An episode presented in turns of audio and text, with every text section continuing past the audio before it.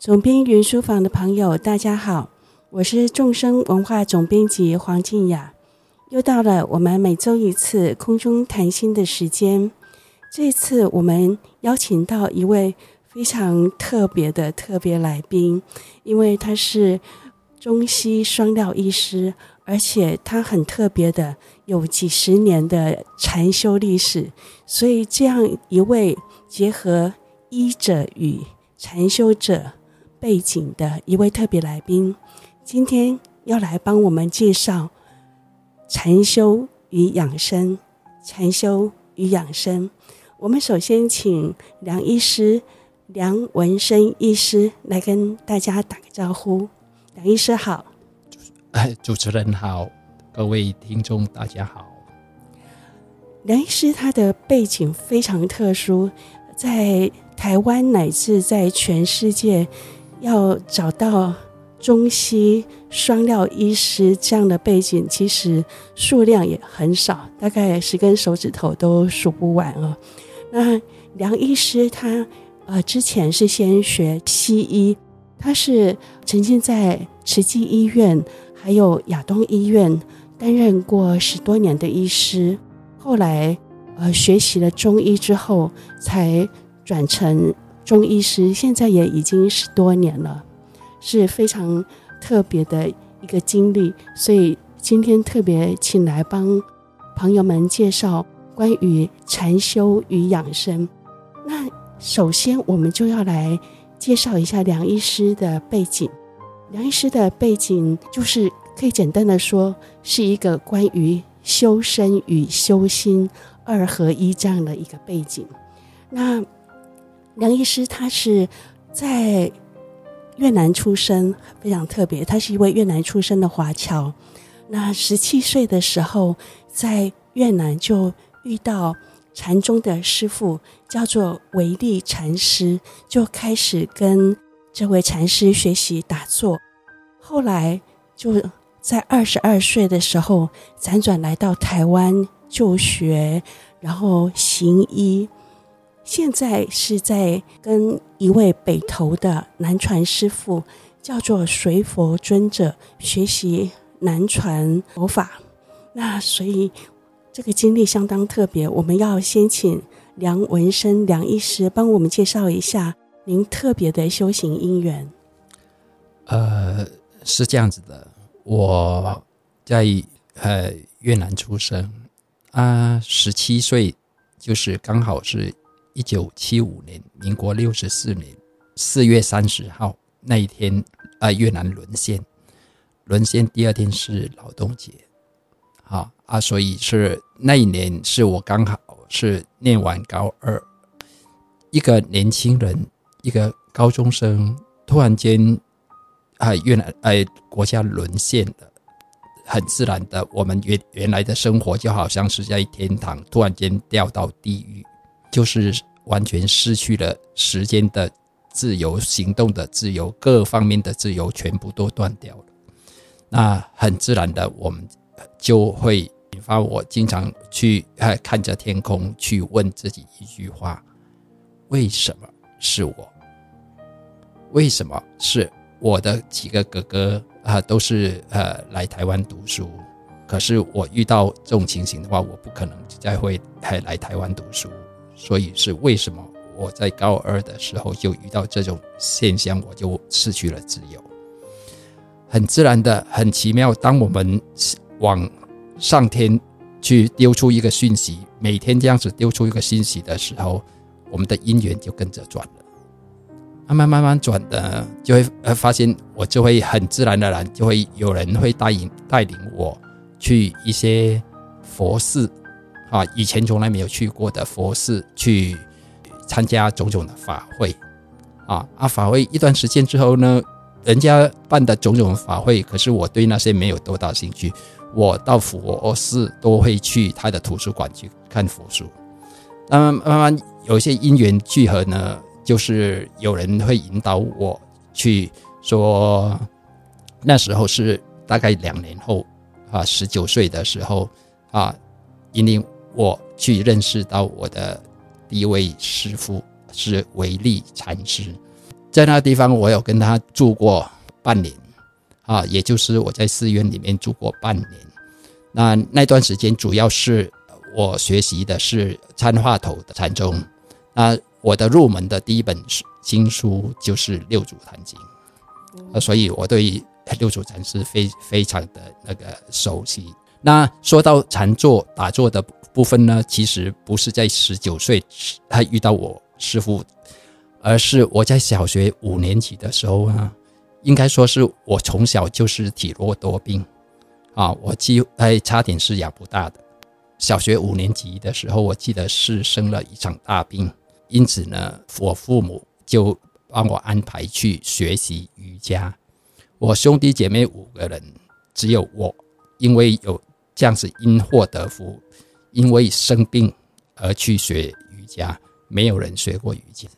但这个瑜伽奠定了我后来几十年，尤其是我行医之后，给我非常大的影响。从那时候学了瑜伽，就经常盘坐。瑜伽之后，呃，国中的时候就学太极。所以我目前的呃转到中医之后，我的种种的医术的发展，都是得自于过去在小学跟国中的时候，因为生病而去学了。瑜伽跟太极这两者是人体的力学，配合我后来学的西医，对解剖越来越清楚，所以又学了中医的一种种的推拿手法，把它全部结合起来。好，在三年前出了一本书，叫做《正诺真疗法》，所以这是因缘是这样子。那回到说禅修的部分，那时候是。跟我的第一位师父维利禅师是学习的是三话头，啊，一段时间之后，让我领会到与啊过去所从来没有想象，呃，想象不到的一种心理层次的提升，心心理层呃层次提升啊。后来二十二岁来台湾啊。陆陆续续辗转的在学校里面当过佛学社的社长，也辗转的参与过很多的佛事、禅坐、禅期、佛期，我都有参加过。那甚至新设的葛印卡的那个内观中心，我都有参加过。啊，陆陆续续自己的因缘就是往这方面去走。在台湾的禅宗师傅，您主要是亲近哪几位？禅修的，就是刚讲了那个从缅甸过来的葛印卡，嗯嗯，他的内观中心，啊，还有以前是法鼓山还没有还出现之前的农禅寺，啊，是这样子。农禅寺那时候是呃圣严法师，哎，啊也参加在那边参加过。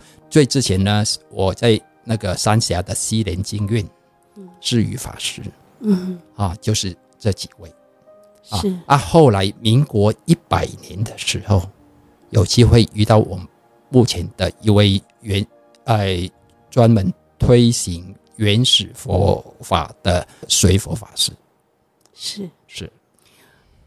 听梁医师刚才的介绍，就知道一开始姻缘就非常特别。首先小时候是因为身体不好，是的，所以小学就接触了瑜伽。然后中学的时候接触了太极拳，对，到了十九岁遇到大无常，就当时的国家算是越南嘛，对，虽然呃您是华裔，但是国籍上是越南，就遇到国破，对，没错，这样一个大事啊，就是那时候越南沦陷了嘛，是没错。那当当时你们的状况也是比较不自由的，当然了，那是非常的不自由的。嗯那我们也很难想象，一个十九岁的年轻孩子就面临到国家政权改换这样一个大的无常。还好那个时候学了佛法，学了禅修，因祸得福。对，没有越越南沦陷，我想我不一定会那么早接触到佛教。哎，对，您早年可以用“因祸得福”这四个字来形容哈。因为身体不好，所以学了瑜伽，学了太极拳。因为时代的动乱，所以学了佛法。是没错。然后这样子成年之后，这两个资源刚好可以拿来利益自己、利益别人，没错，所以变成一个很大的资产。这是我一辈子，后来转成我一辈子的使命。对，所以早年的一些动荡或不幸，其实往长远来看，反而是幸运的。确实，确实。好，那我。接着要想要请教梁医师的第二个问题是，因为您同时有医生跟呃修行人、禅修者的身份，所以大家会对您的观点觉得公平一点，不会说是一种呃各自看对方不顺眼的偏见。也就是说，关于佛法的修持哈，有些人会有两种极端的意见，比如说关于身体。在佛法里面，认为身体是个暇满难得的人生宝，啊觉得它很重要。我们很幸运有了它，所以我们可以修持佛法。但是也有另外一个比较极端的观点，提醒我们说，身体只是一个臭皮囊，所以不要太执着它，不要为它花太多的时间去保养啊，或者是呃为它做太多事情。这种观念底下。我们也看到有个事实，就是很多学佛的人身体都很不好，然后有些人甚至以身体不好当成光荣，觉得这样好像显示他修得很精进。那您对这个现象是怎么看呢？其实哈，这是佛教界非常非常大的遗憾的事情。记得佛陀在证悟在菩提树下四十九天证悟之前，他有。走过六年的苦行，也是我想比现在的那种刚刚你所叙述的那种现象还要更不堪。那其实我们身体，你不照顾它，你不好好善待它，它也不会好好善待你。以因果来讲，这也是公平的。确实，那我们往往是我发现很多的佛教的修行者啊，还他忘记了。好，为什么要学佛？你为什么要学佛？再来呢？你为什么要修行？很少，很多人都是忘了初衷，一直钻进去之后，就忘了为什么当初我要选择这条路。这是我要提出来的。我不管是学医还是学佛，我经常去问我，我为为什么要学医？学佛，我为什么要学佛？这个初衷非常非常的重要。你如果是没有经常去提醒自己，你很容易因为走到某一个阶段，一个岔路就走歪了，你就不归路了。这是非常遗憾的事情。那所以呢，很多的修行者，我看到的就是越走越偏激，而越修行我执越重 啊。好像有这个非常非常的明显哈啊，这种甚至重到难以自拔，自己不认为，可是别人看在眼里，实在是看不过去。这种现象其实是蛮重蛮重要的一点。那我要在这边，我要提出一个，我个人不管是学佛还是学医，都是朝向四个字去去发展，就是。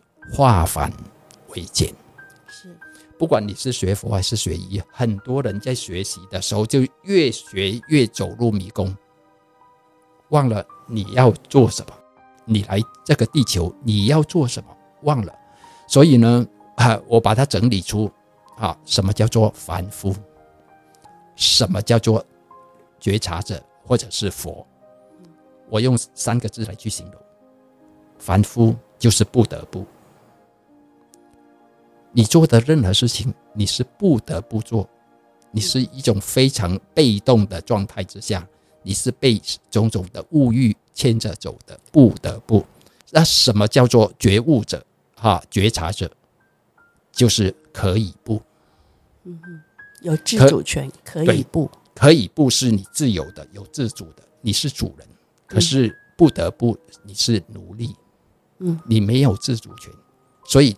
你走的那个苦行，你是不得不走，嗯，你没有其他的选择路，啊啊！可是如果是对于一个觉察者来说，不一定要这样子，这不是唯一的一条路。好，那这是从凡夫跟觉悟者这两个面向来去看。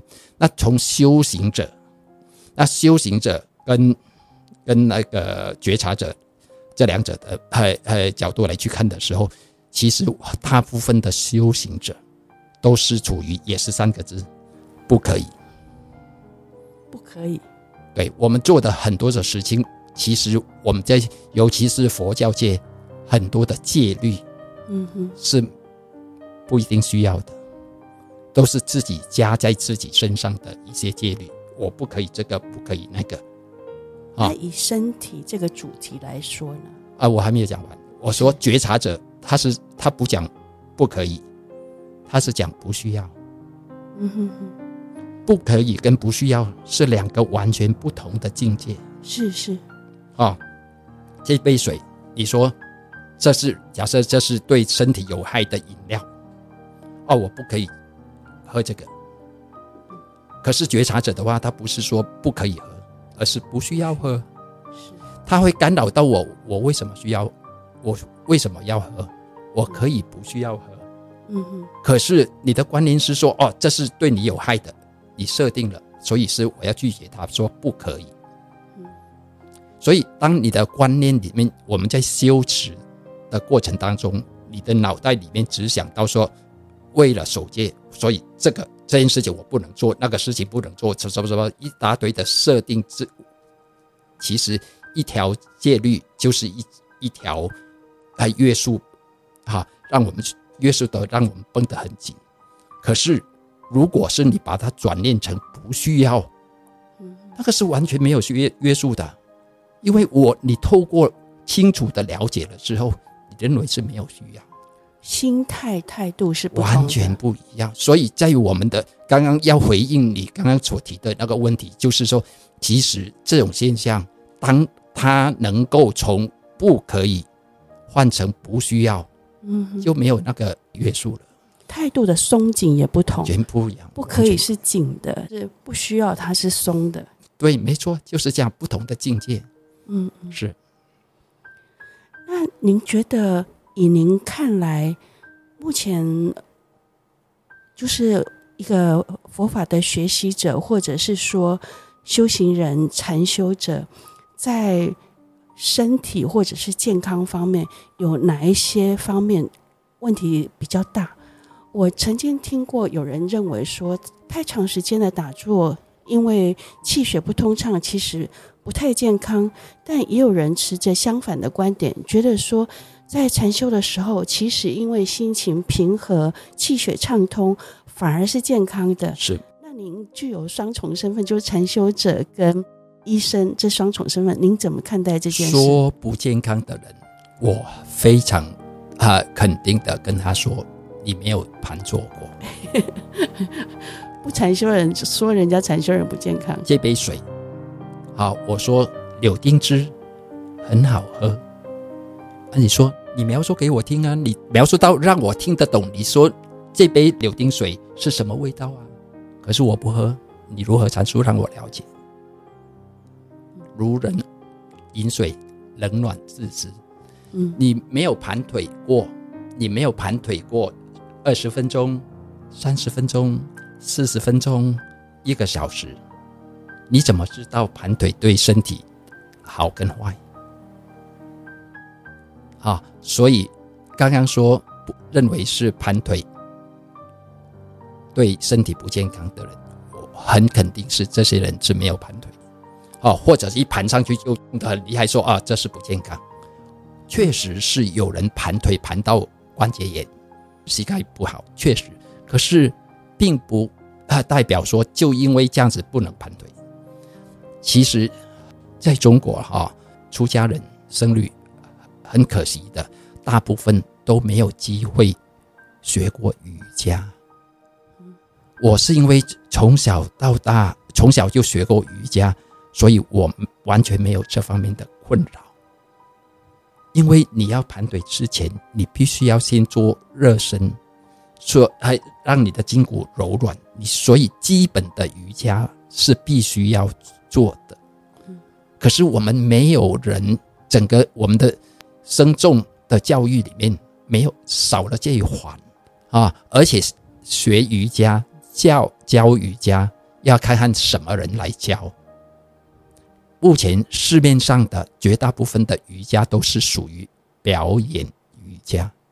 表演瑜伽，也就是说，老师要做到一个很漂亮的、很极限的、很完美的姿势，让你去学。可是不见得一定是健康。如果是你身体有哪一方面的的障碍做不到，你刻意要去做那个，反而是容易受伤。所以我教的瑜伽是属于太极瑜伽，是是随着你身体好，我看你的身体的哪个地方僵硬度到什么程度啊，我要设计一个动作让你去做，慢慢慢慢改善你身身体的僵硬。结合太极拳跟瑜伽的太极瑜伽，不是结合太极拳，是结结合太极的原理。所以后面会提到的就是慢松柔展静的这个概念。啊，后面我们再阐述，就是掌握住柔和的方式来去做那个瑜伽，是对你健康、对你的僵硬有改善，而不是要做到一个极限。嗯，啊，是这样子啊。可是市面的都是。比较年轻的，或者是已经是非常资深的瑜伽老师，他可以做得到。可是你要跟他一样做得到，那你就会很容易出问题。嗯，所以就是，其实如果说我们在同样的盘腿，你懂得如何把筋拉松，你就绝对百分之百不会有任何的后遗症。那甚至还有我的一些病患，尤其是是佛教徒的。我很意外，是甚至我看到一些僧众出家那么久，从来都没有盘腿，没有盘坐，一般的坐而已。我问他为什么，因为他说他筋骨太硬，没法盘。嗯，我说那是因为你不懂得方法。如果你懂得方法，如果是经过我教，再怎么还糟糕的人都可以盘腿，只是你要懂得方法，怎么去帮助他。把筋拉松了之后，他就可以盘腿。任何人都可以盘腿。也就是说，梁医师是觉得说，你真的做到坐垫上开始正式打坐禅修之前，其实是应该先有一个松筋的结合太极原理的瑜伽动作。对，没错。那等于算是一种像我们做运动之前的暖身。是，没错。那做完也需要做，就是盘，你要盘坐的前跟后都需要做。哦，就是打坐禅修的之前，应该有个暖身的前行，然后呃结束之后，也应该有一个像收工哈，或者是放松的结行。对，必须要这样子，没有的话就很容易免烦耐久，或者是出现刚刚所提到的后遗症。嗯嗯，很多真的确实是很多人最后都是关节出了问题，呃，又就不能够呃盘腿了。对，的确有看到一些人是因为好像不不确定他是动作不正确，还是就是因为没有做前面的呃暖身，后面的放松，所以造成关节炎。我们也看到有一些，比如说藏传的老仁波切，是。他们修得很好哈，身体其实也很好，但是就是腿脚不好，因为他们也没有机会学教瑜伽，嗯，他们就是做，就直接坐上去了，但是那是。不是不是很健康的，嗯嗯啊，你必须要让身体的各种呃相关的肌肉得到协调，这是非常重要。所以中医呢，呃，有强调一句话啊，一、呃、一个概念就是平衡，是动静要平衡，平衡就是要柔软，不要太过僵硬，嗯，是这样子的概念。平衡只有柔软不僵硬这个重点吗？还是有其他的重点？呃，所谓的平衡就是。啊、我们往往坐姿一个不小心就会啊弯腰驼背，包括有盘腿的人也都会，我看到他的姿势也会驼背，啊的腰没没有挺直的状况之下，啊你一长期的一坐一个小时都都是这样子驼着驼背的话，那你的筋骨就会僵硬，不正常的僵硬。嗯。听到梁医师哈这个观察，我还蛮惊讶，因为一般说的七支做法，甚至就算两个要点，其中脊椎挺直或松而只是一个要点嘛。是。但是您却看到，其实有很多人，包括出家师傅，都是脊椎其实是弯的，甚至弯腰驼背这样做。对，确实非常的不少。嗯。我们很幸运有机会请梁医师等一下要帮我们示范一下，就是禅修之前的呃松筋的动作跟禅修之后的放松的动作。但是现在我们先就呃就是观念见地还有心法上面帮大家介绍一下。有些人会觉得说，在动静之间，好像佛教徒看起来特别的偏向静态。有些人会觉得说，就像。一盆水啊，你你一直不动，它就会变成死水一潭。那也很多人会觉得说，哎，好像佛教徒不管是文思修的活动啊，都是静态，都是待在一个地方，渐渐的就会像是禅修殿上的植物或者是矿物，这是开玩笑的，意思上就是不动不动。那您觉得，的确如大家说的，佛教徒？太偏静态是个问题吗？还是您觉得还好？那怎么样调整呢？确实是偏向于静态的，非常的多。嗯，可是最重要是，我是个个人觉得是个人的认知很重要。嗯，首先我们先要打破，我们要要掌握住所谓的动静要平衡。你如果是动静陷入了一个失衡，啊，就是过于。太静而不动的话，你身体一定会产生偏颇。嗯，而尽管是我们平常的修行者，表面上看起来好像是很放松，就是我们静坐的时候，嗯啊，好像是很放松，实际上才不是。我们眼睛要闭起来，开始盘坐的时候，你就开始胡思乱想了。而面对这些胡思乱想的时候，你要怎么去面对它？这些问题，我刚讲说，为什么要强调这个胡思乱想？胡思乱想的过程当中，我们身体会是绷紧的。也就是说，即使是看起来，哎，我现在是正襟危坐这样子，对不对？可实际上，我的身体是绷紧的。先不要说什么，我的骨盆，我现在是在双盘，我的脚。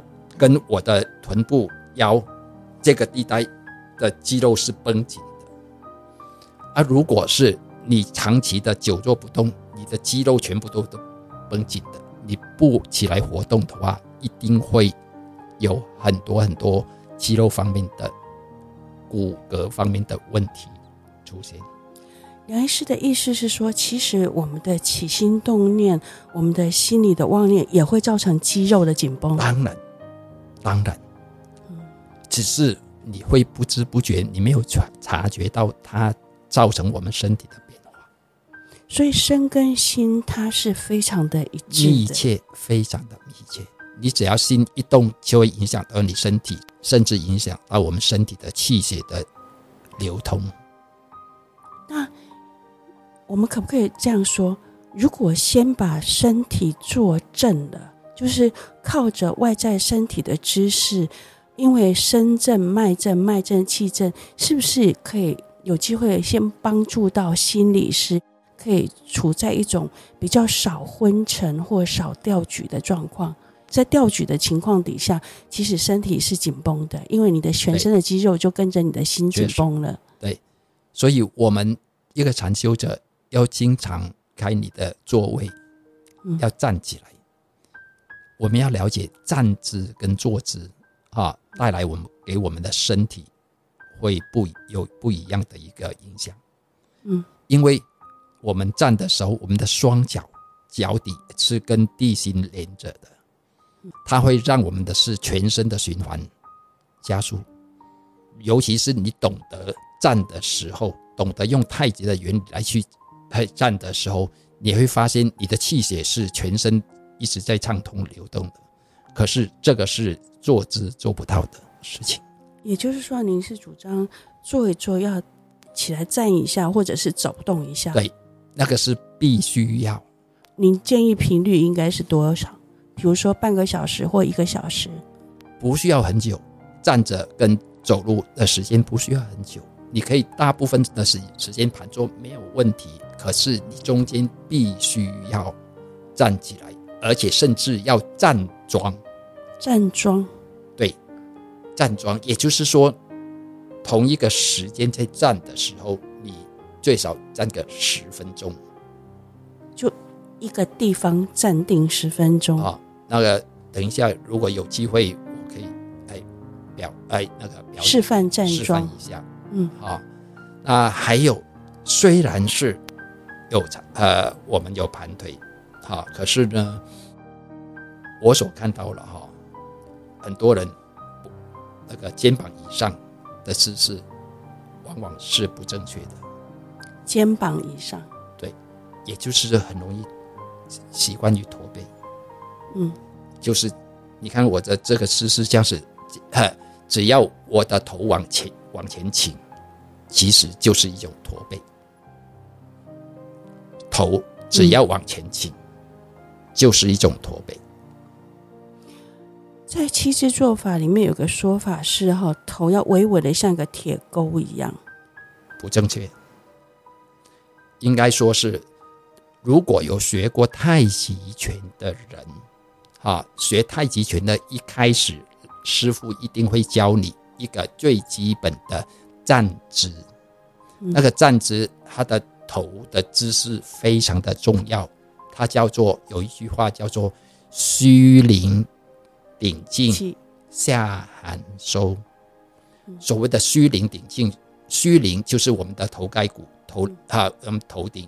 假设你的头顶的百会穴，就是头顶的地方有有一个有一颗吸铁，把你的头往后上方拉上去。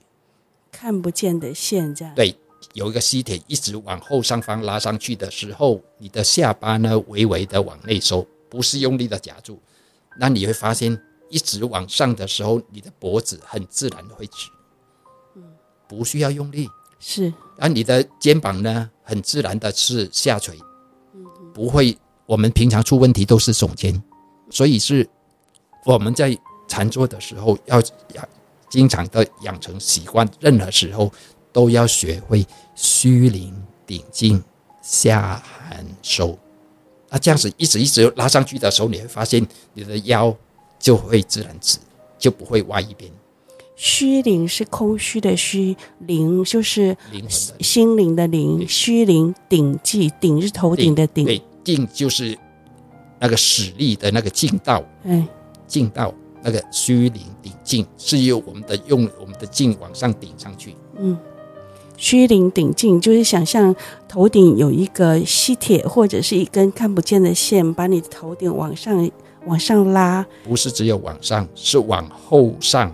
后上啊，那这样往上的话是这样子上去，那整个人不会往往后倾吗？不会，是往后。你看啊，往后上的话是你的下巴会会微微的往内。嗯哼，啊，下巴要微微的内收，往内是这样子，嗯、那你的脖子就很自然的会直，你的肩膀很自然就会放松。这个姿势肩颈会自然松开，对，然后你的腰会自然直，而不会弯腰驼背。嗯、所以光是一个动作叫做虚灵顶劲下含收，就可以矫正我们啊、呃、我们的臀部以上哈的姿势。朋友们，记得把这个口诀记起来哈！虚灵顶劲下含收，这样子我们的肩颈的位置也会对了，肩膀跟腰跟脊椎通通都会对了，自然直，嗯，自然就会对了。那您刚刚提到说，您的修持是可以用四个字形容，叫做化繁为简嘛？那您可不可以实地讲一下，您化繁为简的修持是怎么做的？呃，其实哈，我们不管我过去的学医也是一样，我学的太极跟瑜伽，我都是经常在思考啊，在生活上怎么用出来。我的学的太极叫做呃太极生活化，瑜伽是瑜伽生活化。那我们学佛如何生活化？其实我们为什么要学佛？提到学佛哈，我们必必须要提到三个字，叫做戒定慧。是佛教徒大家都知道这戒定慧这三个字，可是往往我很多很多人都被这三个字误导了。戒定慧怎么说呢？这是这三个元素，这三个阶段是非常重要的，缺一不可。可是呢，却你在上 Google 上去查戒定慧的定义的时候，它后面带了一句话是很不应该的一句话，叫做“由戒生定，由定生慧”。哦，对，传统上是这么说的。它是非常大的把佛法整个扭曲的一个一句话。可是偏偏很多佛教徒认为这是真理。好，我举个例子来。好，这句话我举个例子。我们每个人都经过学生时代，啊，我们学生时代就一定会有考试。那你为了还要准备考试啦，那你你是不是要找一个安静的地方去读书？嗯，图书馆啊，或是自己一个人一个房间，你不会跑去 KTV 还去去读书吧？对不对？要安安静的地方。为什么要安静？因为你要排除种种你要读书的影响，你读书的干扰因素。嗯，这就是戒。然后呢，你要不要专心去读书？要专心读书，专注就是定，对不对？那回来。回来了，刚讲了啊，你为了要读书，你才要找安静的地方，你要排除种种的干扰因素，所以你要有戒，啊，排除哎干扰因素叫做戒，你要专注叫做定。可是重点，这两个由戒生定，由定生慧，那就完全扭曲了这个这个 SOP 了。你为了要读书，这是大前提，嗯，这个才是主轴。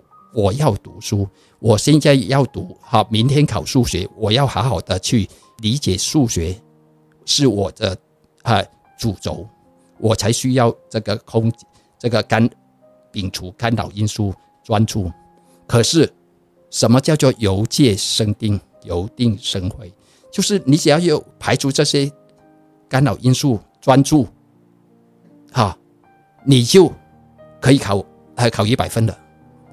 如果你专注看小说，你明天就可以考数学考一百分，就完蛋了。你现在考数学，可是你现在主轴是拿了国文来去读，或者是英文去读，你明天数学考能考一百分吗？所以重点在会。所以，所以这句话应该说是。会为上首，界定为资粮。可是 Google，你随便 Google，它都会带上一句“由戒生定，由定生慧”。也就是说，再讲一句佛教的专有名词了。也就是说，你如果是守戒很圆满、很严格，然后你的定也可以达到入定，你就可以成佛。还要生慧了，你没有慧为上首，你你光是入定，你就能够成佛，那是完全被误导一件事情。可是目前这种现象普遍，很多人被误导成这样子。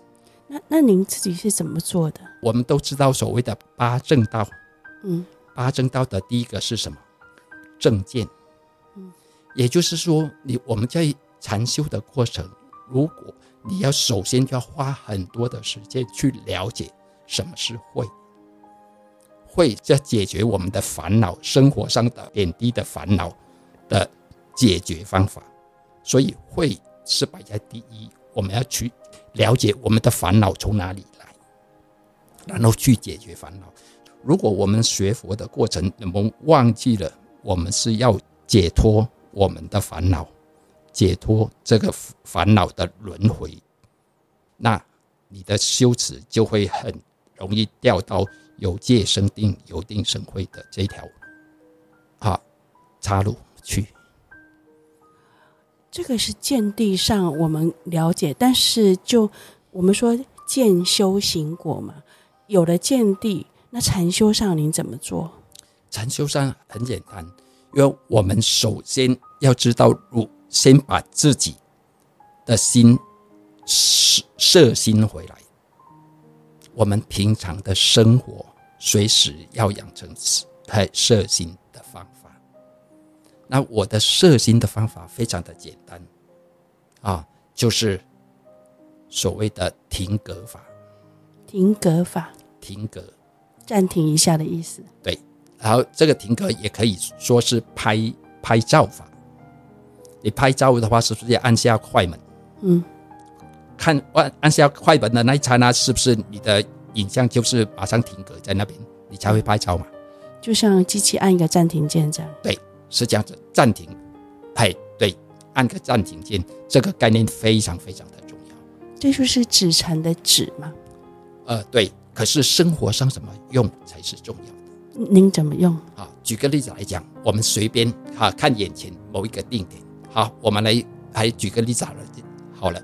我们看一下，每个人头顶都会有天花板，嗯，对不对？你只要在室内就会看天花板。好，大家去看一下自己的天花板，看了一眼，要注意哦。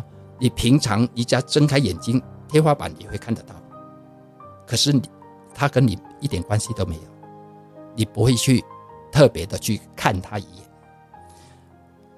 有特别看他一眼，跟睁开眼睛看到的。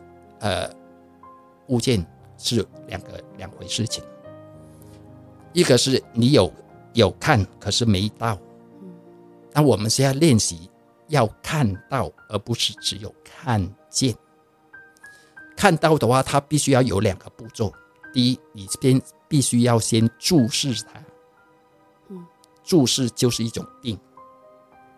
你先注视它，不管是一秒、两秒、三秒都好，先注视，然后。自己也要告诉自己，看到了，嗯哼，这就是说，它跟你的内心有连接起来。啊，你看任何的事情，你看完天花板，好，我们来看一下，大家的脚都会有地板，也随便看一下地板的某一个点，好，先注视它一两秒，好，告诉自己看到了。这样子的话，你看每一件事情，你都他都会跟你连接，因为你都注视，看到了，知道了，对，踩到了，知道了，对，好好，像刚刚讲的是睁开眼睛，嗯，同样的闭着眼睛一样，当你睁开眼睛熟练了之后，你先闭着眼睛，注意力试着先放在你的心轮。嗯，心窝的附近，然后呢，啊，一定会胡思乱想，你就跟自己的任何随便任何一个念头、想法或者是情绪，比如说你生气或者是高兴，啊，包括高兴、快乐，你都注视它一两秒，告诉自己知道，知道了，自己的喜怒哀乐的情绪。你通通诶，一视同仁，一视同仁，跟他说，知道了。这个非常基本，最基本。不管你是，其实这个是没有宗教的差别。对，一般会讲这个，就是如果以佛法来讲，会称它为止禅嘛，哈，或者 shamatha，对，或者是现代一般会叫做正念禅修，没错，没错。那梁医师除了止禅之外，您您还会有其他的禅修法吗？我是指的是您个人。当然啦，这个是一个基础啊。嗯，啊，有我们这止观止观嘛，没先有止，后面必须要后面就是观。啊，观的话可能不是一言两语可以讲。不是，我们今天的节目一下讲得完。对，纸的话比较简单，所以我一般来说，我都是先介绍这个纸禅。啊，观禅就要整个，你必须要进一步的去了解四圣地、八正道、十二因缘。是，因为还观就是这个部分讲的是这个，可是我讲的话是讲的比较呃口语化、比较生活化的概念啊。那以后有机会我会再跟大家分享。啊，好，那我们今天的节目最后还是要请。啊，梁医师来帮我们呃介绍刚刚在节目当中提到的呃禅修之前的呃松筋的动作，跟禅修之后的放松动作，大家可以看影片上两意识的示范，这样动作会更清楚。那我们今天的节目就到这里告一个段落，放下放松，让心休息，找回最好的自己。总编云书房，我们下周见。